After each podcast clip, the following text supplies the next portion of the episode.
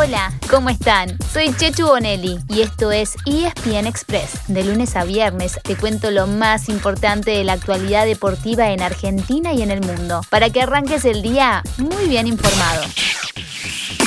Hoy empezamos nuestro episodio agradeciéndoles a ustedes. Sí, a vos, que estás ahí, del otro lado, día a día haciéndonos el aguante. Porque gracias a que nos siguen y también nos escuchan, ESPN Express llegó a las 500.000 descargas, un número que no deja de sorprendernos. Así que desde acá les damos medio millón de gracias, porque estas son las cosas que nos motivan para seguir trabajando, como cada día, en hacer el mejor resumen deportivo.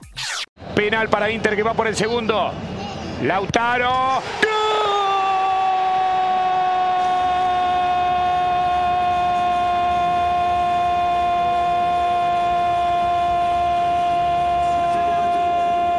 ¡Gol! De Inter, de Lautaro, de Lautaro. Martínez que cruzó el remate con potencia para que no haya chance el larguero. Ahora sí, estamos listos para empezar nuestro repaso. Y qué mejor que hacerlo con goles argentinos, como el de Lautaro Martínez. El Toro esta vez anotó de penal en el 2 a 0 del Inter de Milán ante el Spezia, pero además dio la asistencia en el otro gol, que fue un lujo de taquito. Como el puntero, Napoli empató 2 a 2 con el Sassuolo, ahora todo se apretó mucho más en la punta. El Napoli sigue primero con 36 puntos, pero lo siguen el Milan con 35 y el Inter con 34.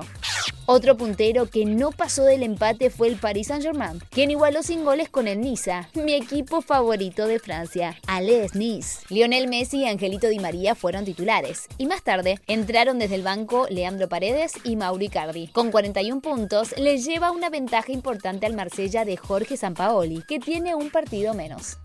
En España, el Real Madrid sigue muy firme. Le ganó 1 a 0 al Athletic de Bilbao y le sacó 7 puntos a la Real Sociedad y al Atlético Madrid, aunque los del Cholo Simeone tienen un partido pendiente. Además, en un partido de primera ronda de Copa del Rey, Lucas Ocampos rescató al Sevilla. En tiempo suplementario y cuando faltaban solamente 12 minutos, anotó el único gol del encuentro para eliminar al Córdoba de la segunda B.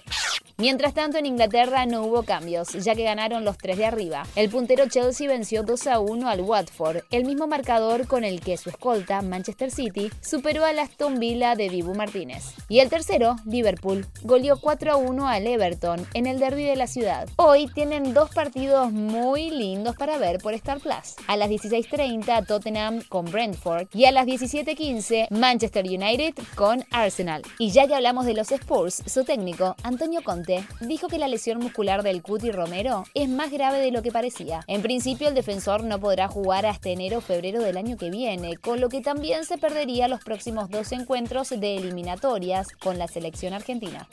En nuestro fútbol, anoche quedó definido el segundo finalista de la Copa Argentina. En San Luis, Talleres derrotó Godoy Cruz y así se ganó el derecho de enfrentar a Boca la semana que viene. La victoria le dio un premio extra a Talleres, un lugar en la próxima Copa Libertadores. El campeón de la Copa Argentina clasificará directamente al máximo torneo continental, pero incluso si la T pierde la final, conseguirá su lugar por medio de la tabla anual, ya que el único que lo puede alcanzar es Boca, su rival la semana próxima. Boca también quedó muy bien parado para llegar a la Libertadores. Lo hará si gana la final, pero si la pierde, solamente necesita ganar uno de los dos partidos que tiene por delante. A falta de dos fechas, se le lleva 4 a Lanús y 5 a Independiente.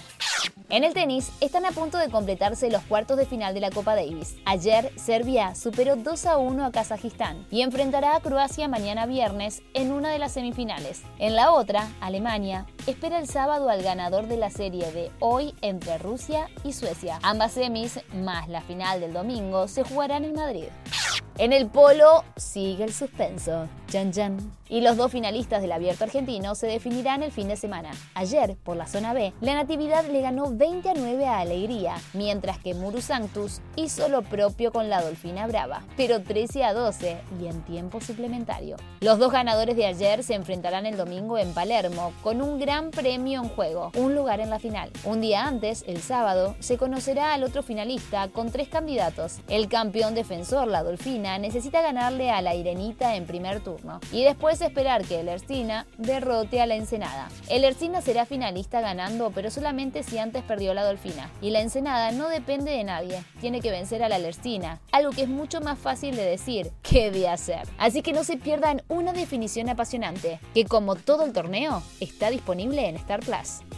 Hoy empezamos y terminamos con buenas noticias. Los Leoncitos están en las semifinales del Mundial Junior de Hockey sobre césped. Superaron 2 a 1 a Países Bajos, uno de los favoritos, y mañana viernes jugarán con Francia. ¿Por dónde? Creo que ya a esta altura está de más decirlo. Pero por las dudas, te lo recordamos, claro, por Star Plus. Y así llegamos al final de nuestro episodio de hoy. Soy Chechu Bonelli y de lunes a viernes te traigo las noticias deportivas más relevantes para que arranques el día muy bien informado. Te espero en el próximo ESPN Express. Y no te olvides, dale clic al botón de seguir para recibir una notificación cada vez que haya un nuevo episodio disponible. No te vas a arrepentir.